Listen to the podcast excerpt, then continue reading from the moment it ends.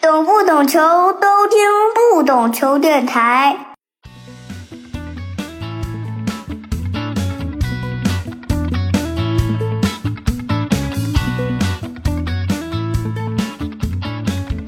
欢迎收听不懂球，我是大萌。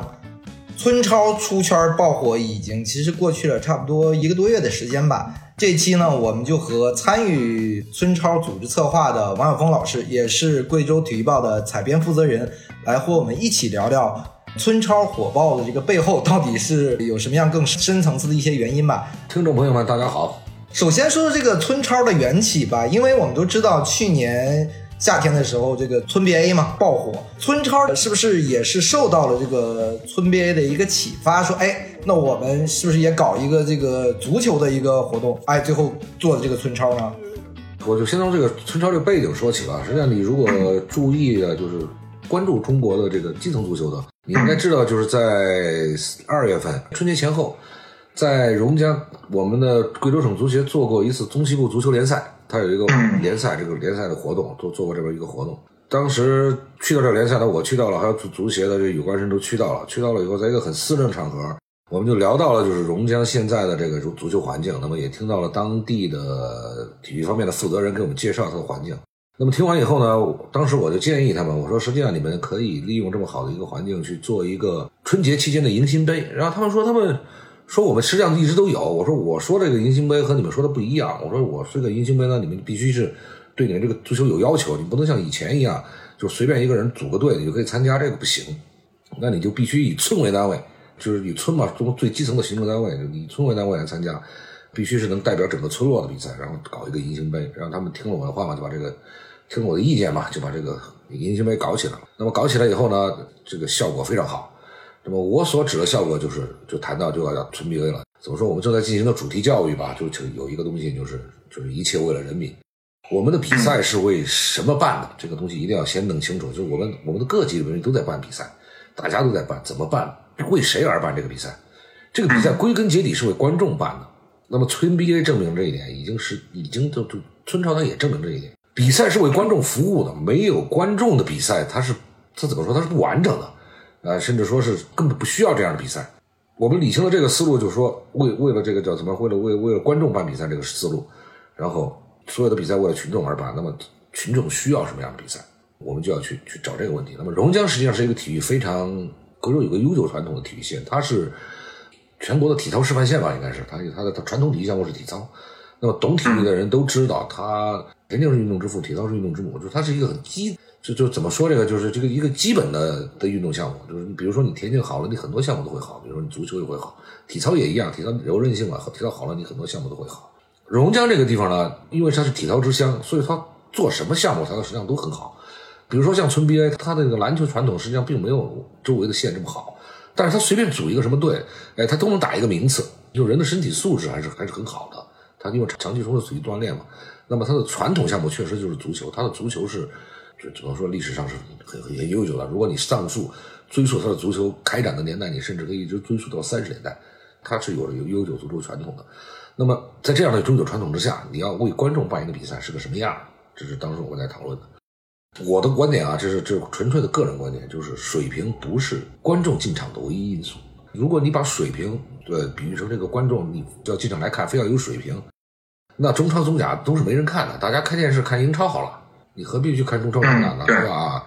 一个观众他关注一个比赛，他实际上除了这个水平之外，他还要需要有这个代入感、有荣誉感、有代表性。就是我们可能上个世纪八十年代年纪大一点的人都知道，很多厂矿什么的，它都有篮球队。那么每当这样的篮球队的比赛的时候，然后就就会人山人海，就像今年的，就像我们你们看到的村 BA 一样。这个时候你说你说村 BA 有什么水平？村一级的篮球赛，篮球赛有什么水平？不是水平的问题，完全不是水平的问题，就是它它有代表性。两个村子比赛嘛。场上的人就代表我，我们是同呼吸共命运的，他有一个代入感，有个荣誉感在里面。我把这个观点阐述清楚以后呢，然后我就设想这个比赛是个什么样这个银星杯就是以村为单位就开始比赛，因为我们知道这个是今年做的这个相当于大众熟悉概念的一个村超。那以前的村超就是没有被冠名为村超的这个比赛，它大概的形式是什么样的？就既然你问到这个嘛，我一再说，就我看了很多对村超的报道。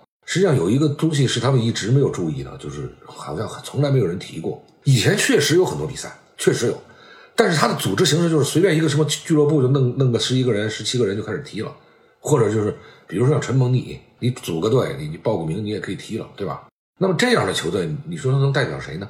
除了自己之外，那么银星杯实际上是村为单位，就是行政单位必须是村，就是以村为单位的第一次比赛，就是这个队是代表这个村子的，是从这个村子里面选拔出来的，是是个这个概念。很少有人提这个概念，这个概念实际上是真正从村里面选拔出来的球队能代表一个村的。我觉得我我的印象，全国应该榕江是榕江是第一个吧，应该是。啊，那么银杏杯的效果很好，那么往下就就涉及榕江县委县政府一看啊，这个他们搞了很多年的很多比赛啊，实际上都不具备火的条件，这个比赛是可以的啊。那么这个时候，榕江县委县政府就开始有比较大的动作了，就首先就是整合了榕江是有业余业余联赛，他们把业余联赛整合了，就是这个业余联赛整合以后，就是你这个球队你你必须代表街道，代表村，哎，比如说贵州队，那就是贵州队，哎，辽宁队那就是辽宁队。不是什么辽宁俱乐部，不是这样，他他甚至他有选拔机制，有预选赛，这是我们最开始设想的，啊，那么后来吧，在一个就是也是一个小范围的会议嘛，足足协有一个很小范围的会议，就是讨论过当时这个这个春操往下该怎么办，一旦开始的春操应该办成什么样。那么当时榕江县的分管领导也在呢，我在会上就跟他们提出过，我说这个实际上呃怎么说，足球比赛是一个聚集性非常强的体育项目，那么它呢也非常具备持续火热的条件，因为它可以把赛制拉得很长。这每个星期六都有比赛嘛，超级星期六是这么来的。那么你们呢，应该是把星期六呢，不要把它看成一个普通的日子，应该把它看成一个节日，就是办给全榕江人民 happy 的节日。足球只是其中的一项，是这个节日的核心项目。你们要吸引外地的游客也好，吸引全国的游客也好，但是你们首先得让让榕江县人民自己喜欢这个比赛，榕江县人民要自己上看台，要让他们先载歌载舞起来以后，往后你们才有火的条件。我们知道啊有很多，比如说全国吧，各个地方的这个政府也好，都希望无论是体育层面也好，或者其他层面，哎，搞一个网红经济。但是其实真正走出来的是很少啊。大家都知道什么淄博烧烤，对吧？村 BA 包括村超，那这个现在所谓的这个结果是之前我们可以预期到的吗？是不是超出了预期？因为你不是说我想打造一个赛事，我想让它火，它就真的一定能火，对吧？这个地方我就要说一下，就是很多朋友因为知道这段经历以后，老觉得我好像是创始人啊，就是策划人啊，实际上不是这样。我实际上就是在背后就出了点主意，摇了点羽毛扇。主要的工作是我，我是说嘛，我说我没有干过一件实事，就是除了写点稿子之外啊，我写过两条稿子之外，没有干过一件实事。然后所有的工作实际上都是榕江县委县政府做的。实际上他们是非常了不起的，就是他们的执行力简直远远超过了我的想象，执行力太强了，他们执行力太强。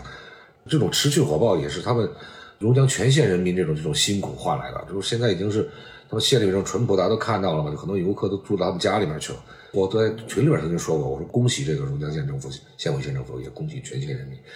我我大概说过这样的话，实际上我起的作用是微不足道，就是给他们出点主意而已。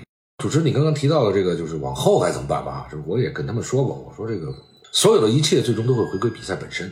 就是当你的噱头用完了，无论村边也好，村超也好，你的噱头用完了以后，你都会回归到比赛本身的。我以奥运会为例吧，奥运会、世界杯也都才四年举办一次嘛。你想让一个比赛长期火热出圈是不可能的，而且你的比赛形态远远没有人家丰富。你比如说像 NBA，它有夏季选秀啊，是吧？哈，有有冬季选秀，有什么青年联赛这些等等，然后它这样，它才一年一度的就打打的这个样子。我们的比赛形态没有人家丰富，就是怎么说，就是我们不可能。能够做得到，就是持续每年都是这样。这个首先我们自己要从心理上接受，其次就是什么呢？体育不是为了为了为了锦标而存在的。就你看这个，你比如说你看，你看现在这个村 BA 也好，村超也好，支撑这个比赛的也不是冠军，不是亚军，支撑这个比赛的是是热爱。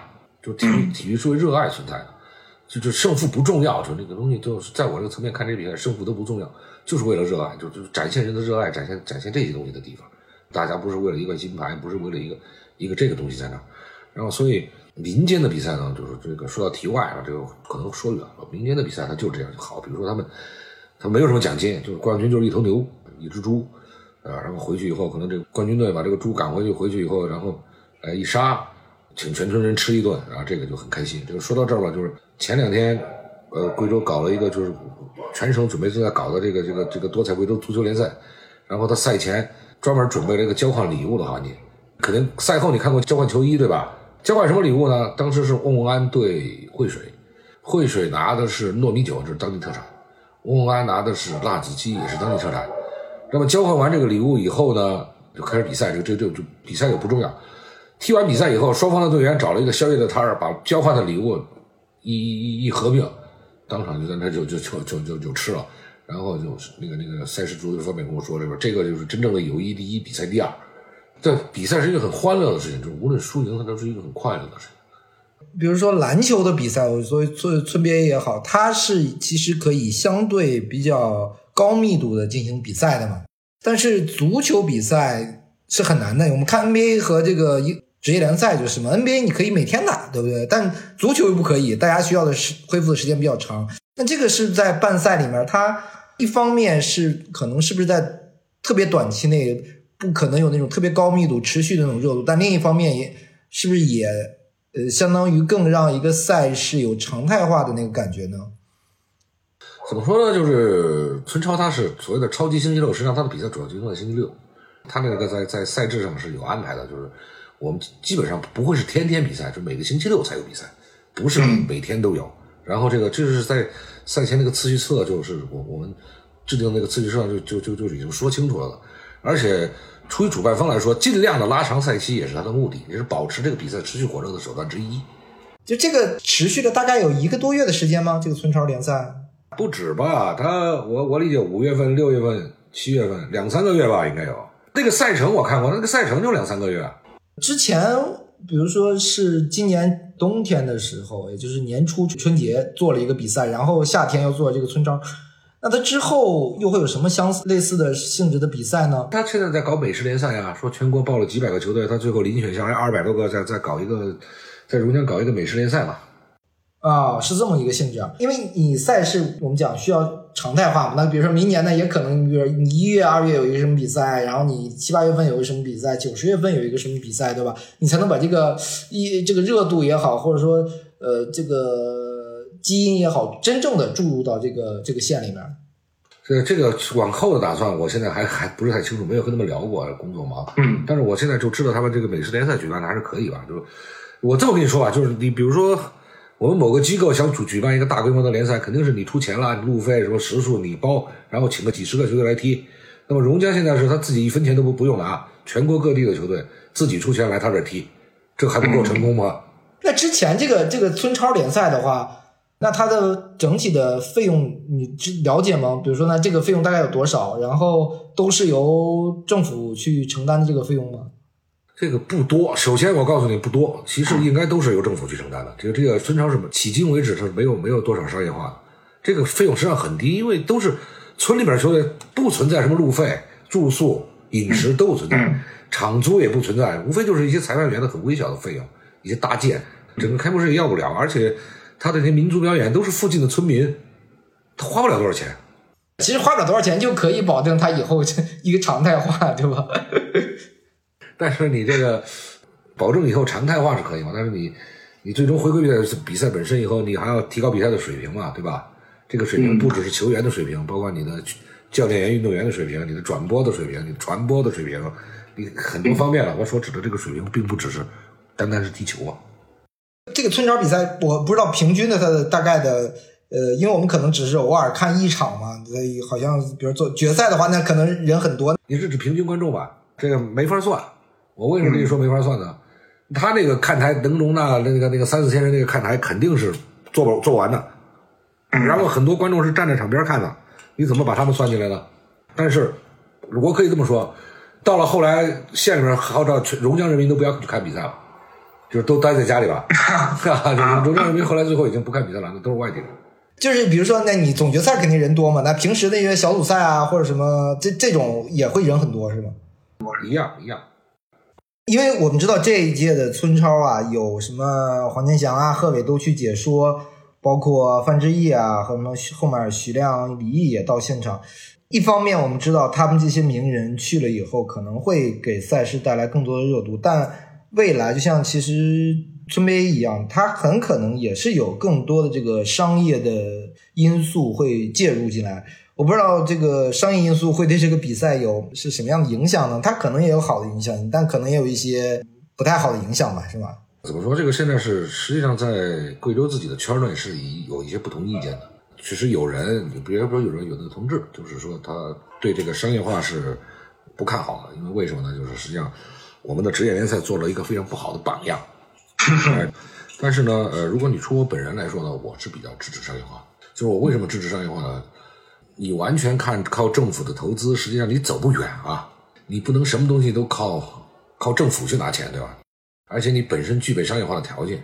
我觉得我们商业化，包括像职业联赛的商业化出现的问题，主要还是管理方面的问题。我们的管理不到位。实际上，如果我们的我们的管理能够监管能够更到位的话，它有些问题是不会出现的。我也曾经在某些场合表达过我这个意见。你不能够什么时候每年都是政府去出一大笔钱去干这个事情，每年都是都是怎么说？政府的钱嘛，就是纳税人的钱，不能让其他纳税人去出这个钱。因为我之前在给某平台吧做一个策划的时候，我就说你们在办活动的过程中，一定要想方设法，因为他们主要是篮球嘛，我说一定要想方设法的跟村北做一些联动的一些活动，这样才这个活动才更有这个我们讲的影响力也好，或者是触达我们的用户也好。那其实你到足球层面也是嘛。那如果有厂商或者有商家愿意，比如说。出资是吧？为这个榕江做一个足球场，人工人工草坪的球场，那他在现场打一个 logo 或者什么，这不也挺好的吗？那你场地起码是 足够好了，对吧？我只是举一个例子哈，对吧？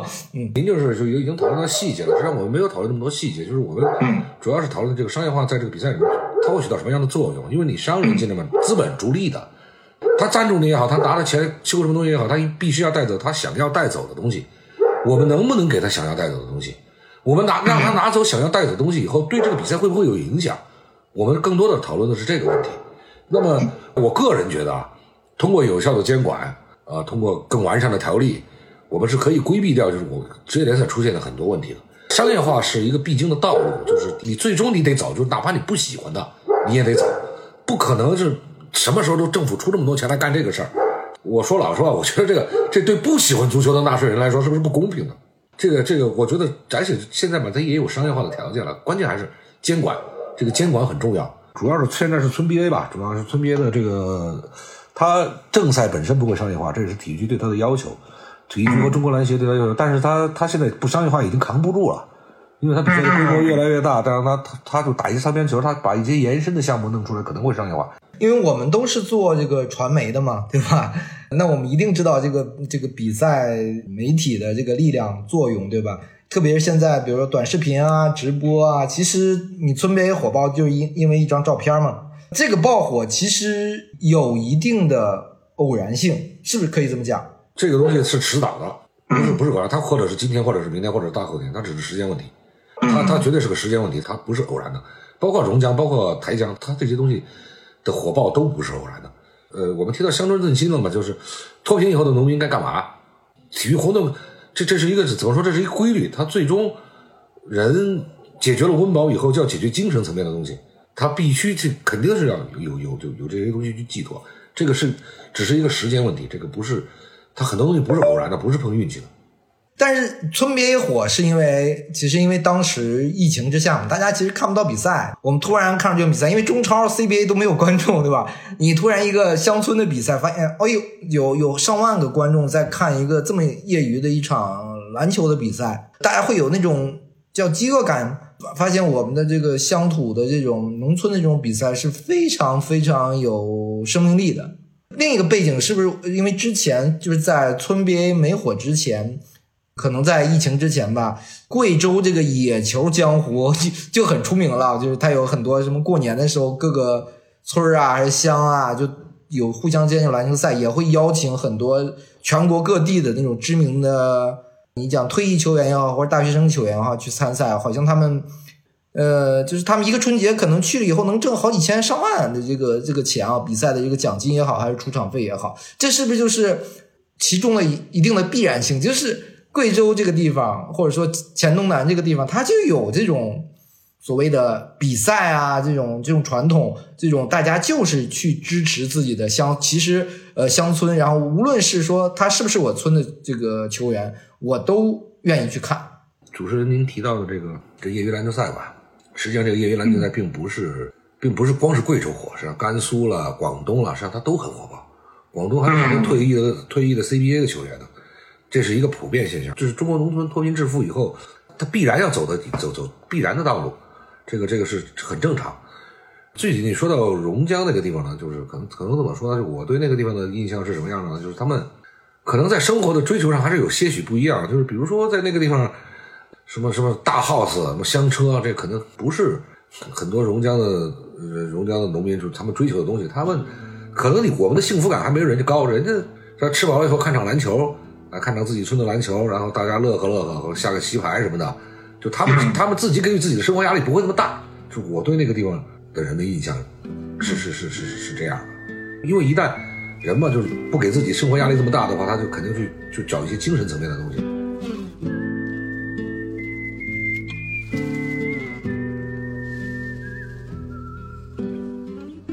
我注意到，就无论是村超也好，或者村 BA 也好，这两个一个是榕江，一个是台江，对吧？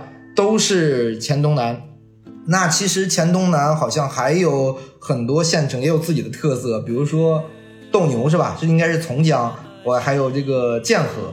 那这个可能是因为斗牛，比如说可能不被现在大城市的这种现代文明或者是所接受啊，其实更难推广嘛。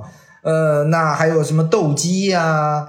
呃，我们镇远或者狮饼的这个龙舟是吧？狮饼还是比较有特色的这个独木龙舟。就是我特别好奇。为什么会在黔东南这个地区有这么有特色的东西？它不是说我这个州里面大家会统一的一个，哎，我们都打篮球，都打足球，不是，就好像每个县都有自己很独特的一些一些特色啊。这很正常，这很正常，各玩各的很正常。这这一帮人还还还没有办法玩到一起呢，这么多个县怎么可能玩得到，全都玩到一起去呢？但是呢，就有一些共同的足球项目嘛，比如像足球什么的，它的普及率还是很高。但是每个县肯定都是有它自己的特色的，而且它有一些少数民族自治聚居区，它更是有自己的特色。这这个这很正常，这个这个这个非常正常。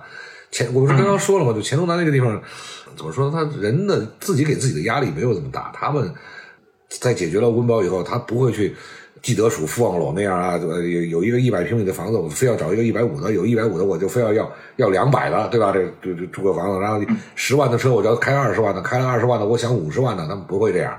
他们就想就是这个这个生活可以了，然后我现在要去，呃，追求点比如说我看个球，啊，我几个老人坐在一起，我端杯酒看个球，嚼个花生米，这个一下午我也可以这么过啊。就他们这种这种这种生活追求是这样，追求是不一样的。说起来，我可能我觉得我的幸福感还没他们高。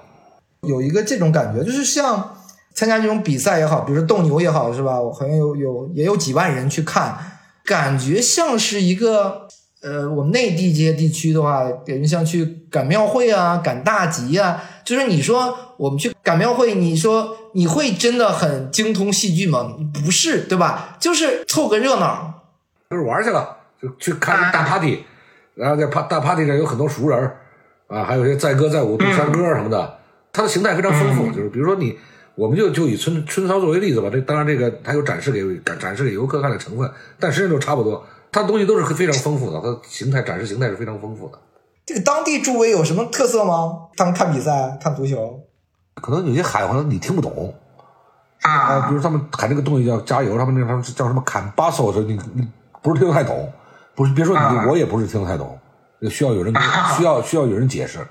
这个没有，但鼓点会有，就敲那个你说那个大鼓，还有那鼓会有，但是歌没有，没有没有什么没有什么特殊的歌。因为因为像像比如说像侗族大哥，他不是太适合在那种很激烈的比赛里面用，他比较抒情的那些都是。啊，他们都是那种跟吟唱什么那种感觉啊，对啊。因为我没有去过现场，我不知道都就是除了这个比赛以外，还有其他的什么什么东西啊？比如说那个那个侗族那个那个围成圈那个舞啊，那个侗族的那个大哥，对吧？因为它是侗寨嘛，在侗寨旁边，他有很多就民族的项目，然然后有有些这些，然后还有用。怎么说？还有用民族语言唱流行歌曲的，就是感觉就是一个嘉年华，对吧？它不只是体育，体育就是一个其中的载体，有点像美国，或者说就他们那种棒球比赛啊，就是他，你说真正去看棒球吗？其实也不太是，就是大家好像借着比赛，然后去去到那儿，朋友之间聊聊天啊，在场外是吧，喝喝酒啊什么的。对对对，你这这个就场外聊个天喝个酒，就是它是一个就我们在办这个比赛之初开这个会，我刚刚不是说了，就说过，就是要把这个东西，要把这个超级星期六办成全榕江人民的 party。它不是不仅仅是足球足球赛，足球赛只是这个 party 的核心项目之一。后来我我说，我说这归根结底的目的是让全榕江三十三万人民欢聚一堂。那这个黔东南是有它非常独特的地方，因为我们知道它是苗族嘛，对吧？当然还有侗族是吧？就是苗族的话，那其实我们我们讲历史的话，那最早就是是是在中原地区的是吧？嗯，经过这个五次大迁徙是吧？三苗时代一一直变成现在，好像他们有一些。很独特的东西，好像跟区别于内地这些地方。这个民族的东西我没有什么研究，这不能乱说。但是黔东南肯定是贵州少数民族文化形态最丰富的地区之一。你比如说那个著名的西江苗寨，对吧？它离榕江也不远，然后就翻过一座山嘛，榕江的那边就是雷山。榕榕江隔过一个山，翻过去就是雷山。雷山离这个西江苗寨，也就是也也也不是太远。雷山，我印象中还有个那个环雷公山那个越野跑的比赛嘛，是吧？他这边体育确实很丰富，丰富啊。然后你去雷山，可以发现雷山有雷山实际上有一个特别有特色的体育场，就那个体育场的标志是一个银饰的头头饰，就是苗族的银银银头饰。啊，那个体育场是非常有民族特色。当然就是可惜了，那个没有没有什么可以。出圈的比赛，让我们试试能不能让他也弄一个比赛，让大家去欣赏一下他那个体育场。实际上，它少数民族的文化形态非常丰富，在贵州。当然，我没有这个对对，我对这个没有什么研究，就不能胡说。我是不知道他那个，比如说榕江这些代表乡的呃乡啊或者村的这种比赛，这种这种队，他们之间，比如说有没有这个细微的民族上的差别呢？比如说苗族可能有很多种苗族，是吧？有有没有这种对抗的那种感觉？因为我为什么想问这个话题呢？因为我高中的时候是在一个蒙古族中学里嘛，那我们汉兽的学生跟猛兽的学生比赛的时候，总是非常非常多的人啊。就如果两个汉汉兽之间的这个比赛就没什么人看，两个猛兽之间的比赛也没什么看，但是就是汉蒙之间的比赛就非常多啊，就里外里三层人的那种感觉。这第一很正常，这这这这不就是我刚刚提到的代入感和荣誉感吗？那第二呢？我觉得这个这差别实际上不重要，因为你既然是足球比赛，你一切都要在足球的规则之内。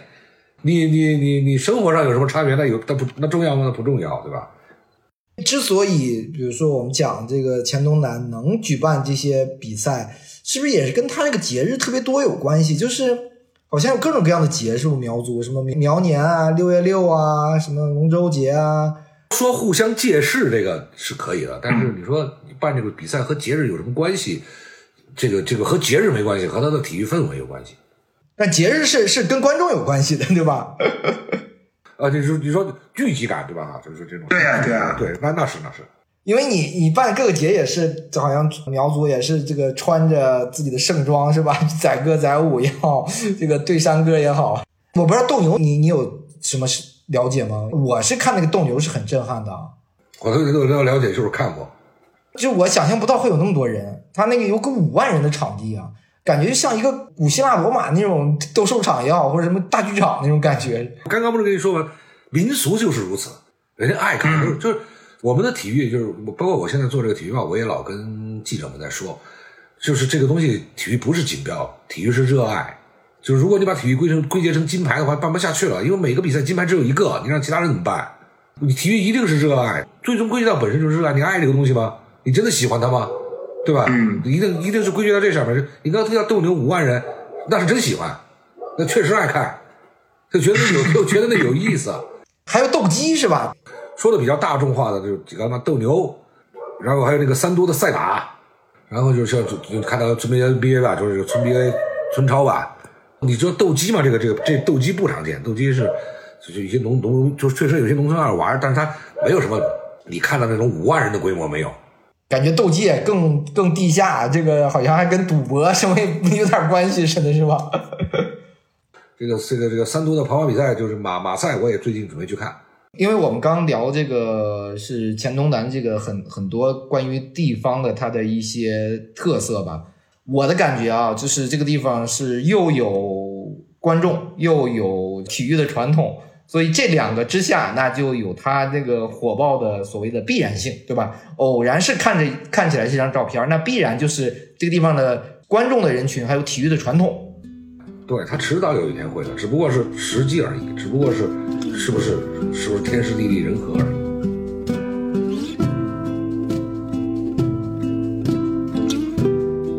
我们讲这个，特别是村超村边的这个爆火，我们很多时候在想。哎，我们中国也是有这种所谓的叫什么社区体育，你这姑且把它用这个比较比较文学的说法，或者比较社会学的说法，把它定义为这个社区体育。那如果不讲社社区体育的话，那我们就是一个相当于乡村体育。那这个乡村体育，其实我们知道很多人他参赛的球员有很多是在外务工的人员，对吧？他有可能是村超也好，村 B 也好，他可能是回乡去参加这个比赛。那这个是不是说有一定的我的家乡的归属感，我的认同感？因为我每年都是在外面工作，那我的根在哪里？那我回去参加一个这种类型的比赛，那确实是对我的自我认同也好，是有非常大的这种这种帮助的，是吗？那肯定是，因为我们现在就都市生活嘛，对吧？都市生活没有这个我们所谓的这个社区性，那这个是现代社会衍生出来的一些问题嘛？你比如人员流动太强，你像我作为一个新移民，比如来到北京，那我十多年了，你跟周围的人群可能没有很直接的这种关系，是吧？你没有那种说祖孙三代啊，人和人之间那种特别具体的关联，那你很难产生这种连接。但在这种秦东南，在这种乡村地区，那可能这种连接是不是一个特别重要的连接？大家来比赛，来欢聚一堂，是是大家的聚会啊，是 party 啊。比如我不可能是北京国安的球迷，但我孩子未来可能是吧，是吧？他就是你那个认同感，你农村的那种是不是乡土的那种认同感？这个我不知道你关注过英超没有啊？就是英国足球联赛。实际上，英国最基层的足球联赛，它就是由社区组成的，就是街道社区组成。我零六年在德国和一个德国记者聊天德国世界杯的他说他是一个什么什么球球队的球迷，我当时会以为他说什么拜仁呐，什么什么多特啊这个，结果他说了一个名字，我都不知道这个这个这个队是怎么回事儿。后来我就 回家去查，我一查是一个是一个汉诺夫，就是汉诺威那个那个那个克利菲尔的一个街道的球队。后来我才知道，就是这他一家人都在那个街道住，而且都住了好几十年了，整个一家人都是这个街道的球队。就是我觉得就是怎么说？如果你从回归到足球的本质来说，运动的本质不是足球运动，它这种形态才是一个健康的形态。因为这个，我们中国现在就相当于什么？这个城乡这个二元结构啊，这个城市乡村差别很大。但过去其实我们在城市里面，我们其实有一定的社区性。比如说，呃，那个时代可能是大院儿，那你无论是不工厂大院也好，政府大院也好，包括什么铁路大院、油田大院。是有很多这样的这个大院它这个大院就相当于，哎，那我是有这个身份认同的，那我这个比赛之之间是互相之间是是有对抗的，但你现在好像城市之间是很少的了吗？这个实际上就是 怎么说，就是也算是提示主持人您吧？为什么非要用街道呢？我为什么不能用单位呢？比如新闻系统的、发这这公开系统的、能源系统的，它都会产生代入感啊。我还是把这个话说回来了，就是说我们一开始那个话，我们践行主题教育。怎么说？心中装着人民。那么，对于到体育人来说，又是办比赛的体育人呢？你的比赛是为谁办的？你的比赛是为广大人民群众办的。你的比赛不是为参赛的球员、教练办的。只有看台上有了观众，观众主动愿意进去看你的比赛，你这个比赛才能称为为人民群众办比赛。而且这和你把比赛办好是不矛盾的，完全是一体的。你能想象一个完全没有观众的比赛是一个好的比赛吗？这不可能，对吧？我们一切为了人民，一切服务于人民，这就是我们在践行主题教育的时候，具体到体育比赛里面，去办体育比赛的时候，需要怎么说？就践行体育、践行主题教育的方式，就是把把人民放在把人民、把观众放在第一位。我们办比赛是因为观众办。我做到这个体育报这个这个财员负责人以后，跟体育界的人交道特别多，然后我我就反复跟他们说：你们别这么办办再办比赛了，你们那他妈什么比赛呀？都是我操，没有人还美的美的乐呵呵的。哎，这个我这话说完没多久。村 BA 就现身了，然后紧接着村村超吧，然后这我这个价值观逐渐的在被大家认可。乡土啊，或者农村啊，这种这种传统的这种社区性，好像才是中国真正的我们讲什么根基啊。嗯，其实你不光前前东南的这个村超啊，村 BA 啊，珠三角就是龙舟赛，他们那边因为这个有珠江嘛。然后他们龙舟赛也很这个社区性，也很这个，就是也是村和村啊、乡和乡啊之间这种对抗。对啊，所以这这种东西它不是贵州独创的，它在全国各地都有，只是说形式不一样，对吧？比赛的类别不一样。它有的是规律啊，是颠簸不破的规律。后来我就也是在准备会上，我跟他们说，让我们最后跟他们说，我们我们大家我们按比赛的规律办事，对吧？我们按照传播的规律办事，我们按规律办事。啊，不要去蓄意拔高它，啊，也不要去蓄意贬低它。我们该做什么就做什么。最早出我们的出发点，我们并不是为了，包括榕江这个被这个春潮，我们最早的出发点都不是为了全国的火爆。那么包括像榕江县委市政府也好，包括最早介入的我们也好，包括当时搞的榕江足协也好，我们实际上就是想给榕江人民做一个节日，就做一个非常非常开心的一个场合，让大家让大家星期六找个理由聚一聚，啊，那像这一聚嘛，就把全国人民的好奇心都聚集起来了吧，火爆了。实际上就是这这我我理解啊，我理解啊，是就就这个。因为我们过去还是太缺少这种这种传统了嘛，你你没有那种很很这个有有传统性的我们所谓的地方的赛事嘛。有很多都是地方，它不是依托于体育，可能依托于其他的，比如说什么潮汕的英歌舞啊。那北方就是大集嘛，赶大集，你听听戏、豫剧啊、山西梆子啊。说起来，我和他们聊聊，我觉得这个体育人本身有一定的责任。就是我们在之前做办比赛，我们办一个比赛，我们我们去说一个比赛成功，怎么怎么算成功呢？哎，比如说我比赛组织的井然有序，呃，运动员的水平都很高，呃，超水平趴会，对吧？他这些都是他比赛成功的标准。但是不对，在我眼里这是不对的。为什么呢？因为你的比赛是为观众服务的。你如果你井然有序也好，你水平很高也好，你这些东西都是为观众服务的。你连服务的对象都没有，你谈何成功而言呢？你怎么说要成功呢？对吧？一场比赛和一个演唱会有什么本质的区别呢？没有，一个一个一个演唱会一个演没没有区别，对吧？只不过可能可能周杰伦去唱，能一千块钱一张票，我去唱可能五十块钱一张票，一个道理啊。英超。一千块钱一张票，中超就变成三百，可能我们的村超不要钱，只要大家观众进来热闹一下就可以。实际上就是表演嘛，就是一个表演，一个 party，一个秀。比赛本身就是这个这个东西，你必须去为观众服务，你必须去为喜欢他的人服务。你没有服务的对象，你怎么称成一个好比赛呢？如如果你把这个概念放在主比赛的主办当中去，然后你就会明白，一下就明白我们该办什么样的比赛，人民群众欢迎什么样的比赛。那这个未来这个比赛会，比如说。你如果以你理想的想法的话，那会往什么样的方向发展？那他，比如说他的这个竞赛的水平、竞技的水平，那可能是不是也很难说说有有进一步的提高呢？那你因为你毕竟是说都是本地的这些人在参与这个比赛嘛。这个呢，我我怎么跟您说呢？就是基层足球实际上是是中国足球的根。那么你看到日本人四比一赢了德国，我相信您主持人一定关注了吧？哈。这这个比赛看得我很酸啊，人家是怎么做到？然后后来我我自己想，就是他实际上他有庞大的基层从事足球的人口，他才能够做得到。如果我们不把基层做起来，那么你想中国足球有这一天那是不可能的。回到我们刚刚说到的话题，比如说春超也好，春憋也好，它最终都一定会回归比赛本身。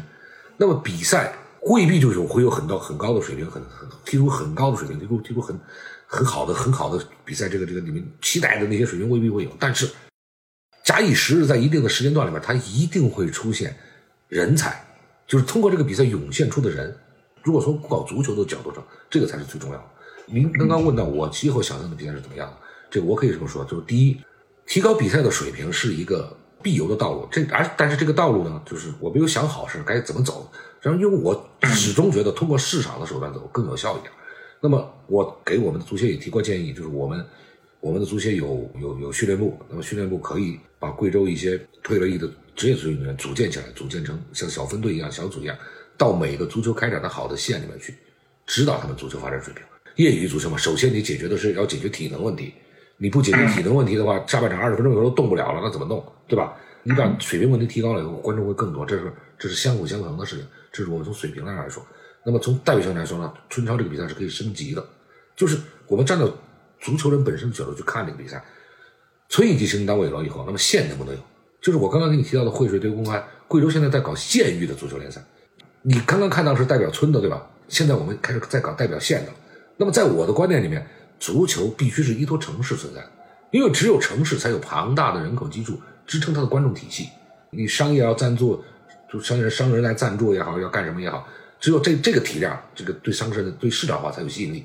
那么，所谓你您刚刚说到的，好像春超也有吸引力。春超那种吸引力是来自全国全国的观众，并不是来自观看比赛本身的观众。那么，我们做到县一级比赛，如果在每个县里面，我们的贵州每个县八十八个县，每个县都有一个球队，甚至都不用每个二十个、三十个，有一个很好的球队，有一个深受这个县群众认可的球队，那么我们在这三二十多个县里面能够开展起的足球联赛。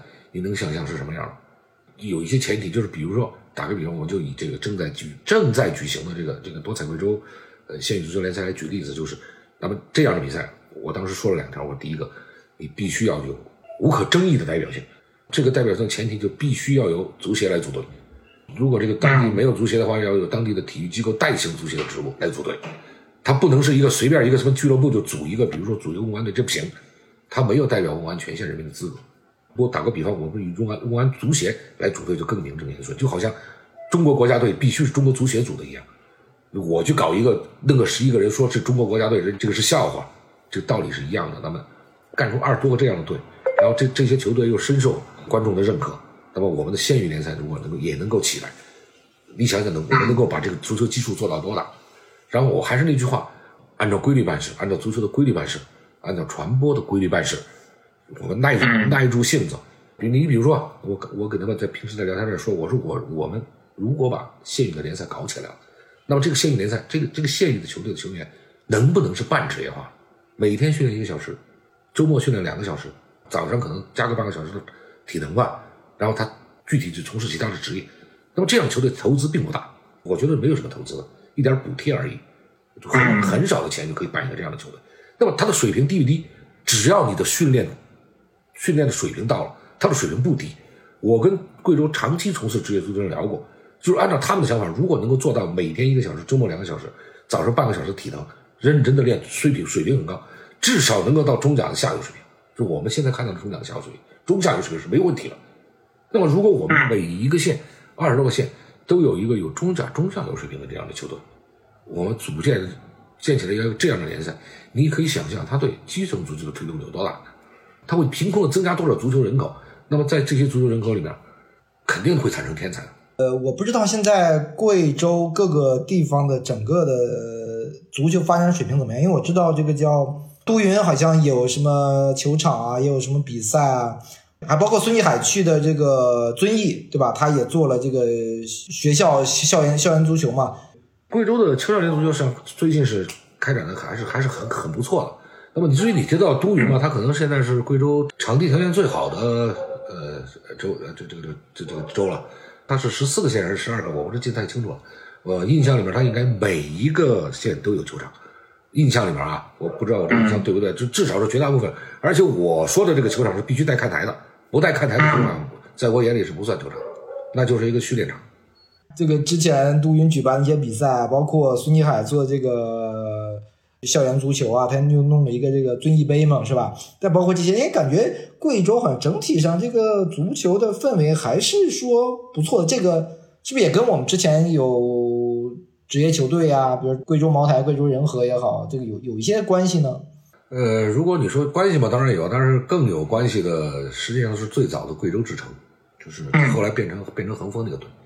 贵州实际上一直不是一个，就是很多很多好像觉得可能贵州没有什么队，没有什么球员，这个不对。实际上，我有我有一段时间做过一个调研，就应应足协的要求，这个大概是有有七八年前吧，有的不止，可能十年前做，十年前我就做过一个调研，就是当时效力于中国职业联赛的贵州球员有多少。那么最后统计出来以后，遍布各个位置，包括守门员。那个恒大那个方进奇，他就是贵州人。用这些贵州人，甚至完全可以组建一个职业球队都没有问题。那么最早嘛，你肯定是知道，最早黎斌就是贵州人，标准的贵州人。他这是当过中国足球先生的嘛。那么正经入选过国家队的，像汪松，他入选过高洪波那届国家队啊。然后入选正经入选过国青的，像后来的唐渊、范玉龙，像这些都是都是都是正经入选过国青的，那就多了很多了。就就效力于职业联赛的，就包括在。在外面效力于职业联赛的张琪，跟啊伊藤，伊藤也是进过 U 二 U 二二的国家队的，那个那个以前河南那个中后卫，他也是他也是他也是这个的，就是我在各个位置上随便一随便一数，后腰的人居多，前腰和后腰，还有那个李帅，东北那个那个那个辽宁以前那个李帅，小李帅，我随便一数，就数个数个十来个出来没有问题。贵州实际上，贵州的足球足球氛围一直非常好。贵州真是好像很有特点啊！但是我们刚你说的，我觉得回到这个体育的本身来说，那就是给这个观众来办的，对吧？你如果失去了观众，那你比赛就是没有意义的。我们在上学的时候踢球，你也是，我人生梦想就是我能在一个有有观众的足球场地里去比赛。这个女同学喊加油，你是不是更卖力一点？对对。你没有没有观众，你怎么去踢比赛？你看这帮运动员，呃碰到那种我我管这种人叫人来疯的啊。你观众一多，你看马上上去以后，哎，整一下袜子，弄一下头发，我在场边会说，我说哎，又开始演了，是不是？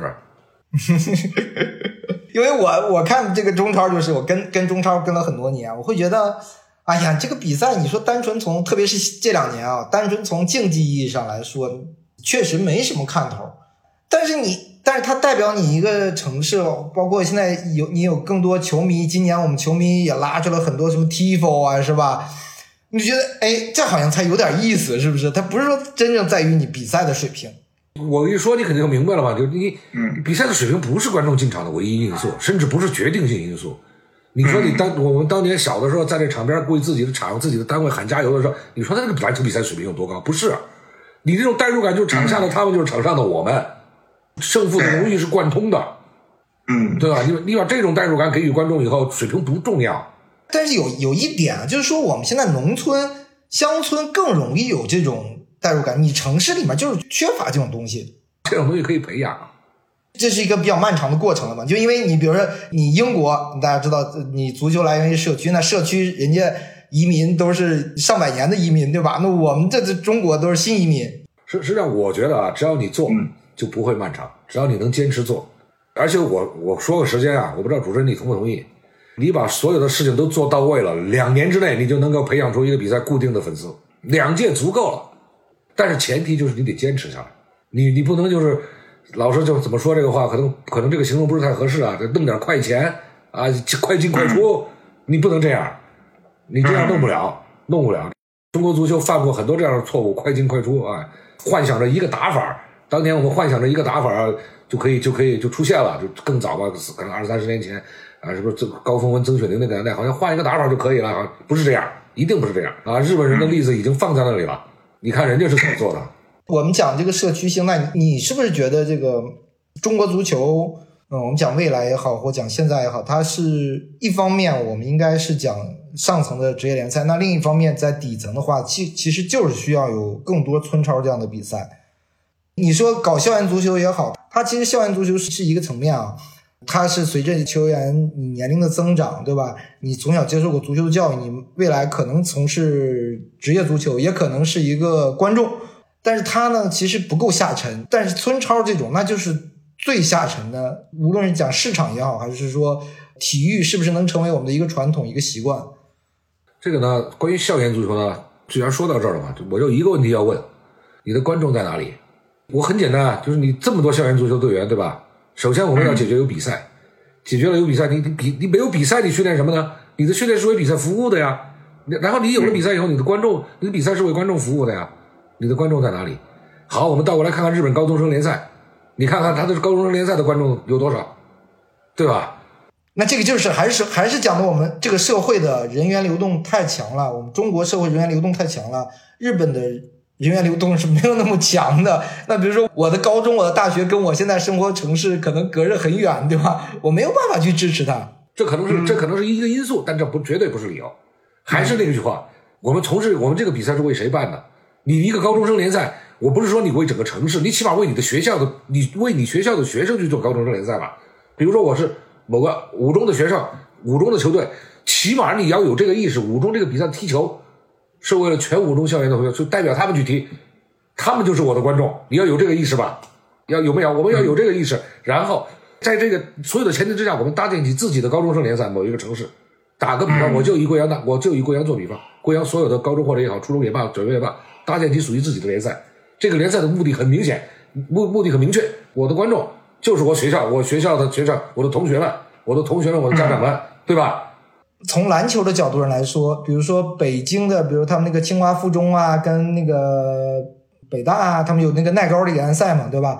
然后他做的那个好像还可以，但足球在这方面其实相对而言，我不知道为什么就相对而言差一些。我们高中时代已经会会是这样了，你看篮球的会比看足球的更多。所以这个东西还是要从最早的意识上解决问题，就是我们为什么要比赛？这个比赛是为了谁被办的比赛？这个首先要从这个方面来解决问题。你看这个在意识上解决了问题就好办？我们我们为人民办比赛。我们为人民群众办比赛，人民群众喜欢的就是我们办，就是我们要办的，这就是我们在进行主题教育，对吧？我反复强调这个这个东西，这这不是一句空话，这个东西不是一句空话，是可以落到每一个就是工作里面的每一个细节的。足球就是这样啊，你你为谁办的这个比赛啊？校园足球也好，你的你的你的你学校之间的联赛，你首先是为自己的学校同学们办的比赛。这些学校这些这些你的同学是你固定的粉丝，你代表他们去比赛，你要和他们一样有荣誉感。往下说就说到很多细节了。然后我们把这样的比赛办起来，你还愁没有没有基础人口？我们十四亿人哎，就我们基数很大的。因为你只有这样，你才其实可以真正的我们讲扎根，对吧？你无论是扎根到学校也好，还是扎根到社区也好，或者说扎根到我们的这个乡村也好。我说句不好听的话，如果我们真正能办好了我刚刚提到这些比赛，世界杯一点都不重要，不重要，对吧？你想想世界杯重要吗？不重要。意大利都两期两届没进世界杯了嘛，对吧？对啊，人不重要，人人家玩意甲。打个比方，我们我们中超如果能到到到这个份上，去世界杯重要吗？我在中超之下有几百几千支球队，每一个人每一个爱足球的人，他都有归属感。我我是属于哪个队的粉丝，我是我我是谁的粉丝，我卖谁的围巾啊，我穿谁的球衣。真到了这个地步，一家三代是一个球队的，是固定一个球队的球迷，把足球做到这个地步了以后，世界杯一点都不重要。什么最重要？热爱最重要。你真的热爱足球吗？但是我们这个。领导们都不这么看，对吧？世界杯重要，锦标重要。世界杯水到渠成，水到渠成。到时候你想不出成绩都难，因为它是就是一个自然而然发生的事情。对呀，对吧？对呀，到到时候真的不需要什么什么，又是什么洋教了，又什么土教练了，这那的。日本国家队森保一本土教练，没没有任何的这个留洋经历的人，也能把日本队带着进入世界杯十六强，击败德国队，击败西班牙队。重重要吗？不重要。到了真的到那个时候，就说难听点，你想不出成绩都难。你真到了那个地步，这教练一点都不重要。你真的啊，我我我两百个球员都有踢世界杯的资格，就像我中就像中国跳水和中国乒乓球一样，我随便弄五个人就能打世界冠军。教练重要吗？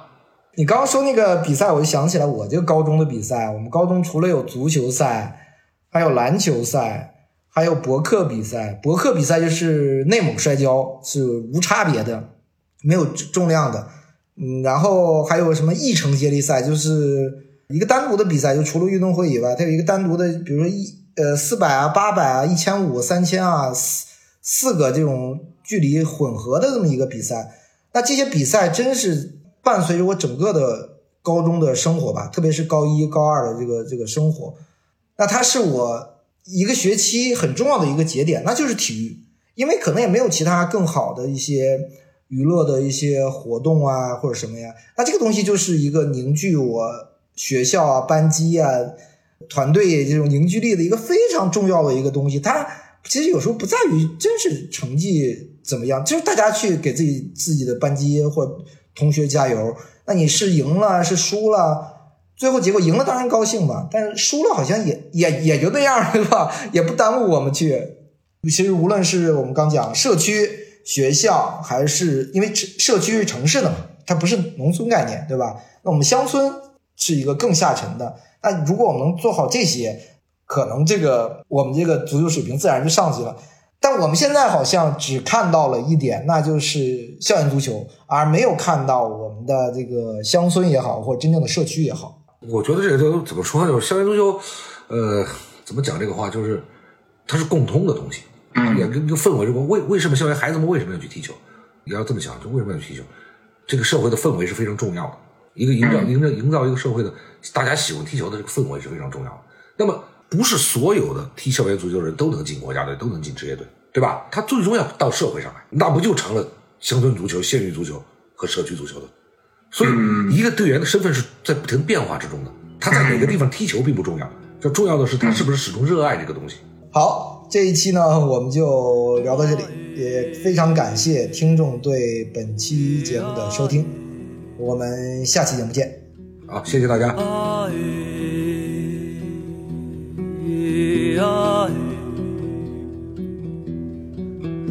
我来是谁母？是谁母？我来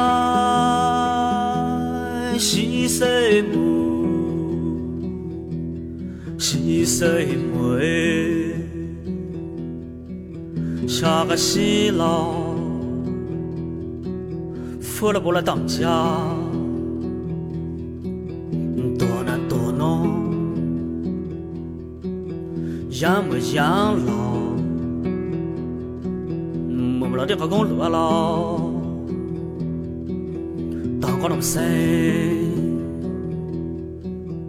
多得多喽，两个蹦吹呀，闹你嘿，一天讲嘿，走起走虐啦，我走起走虐，我那个对马嘿没有，我那个对象用了。我带黑，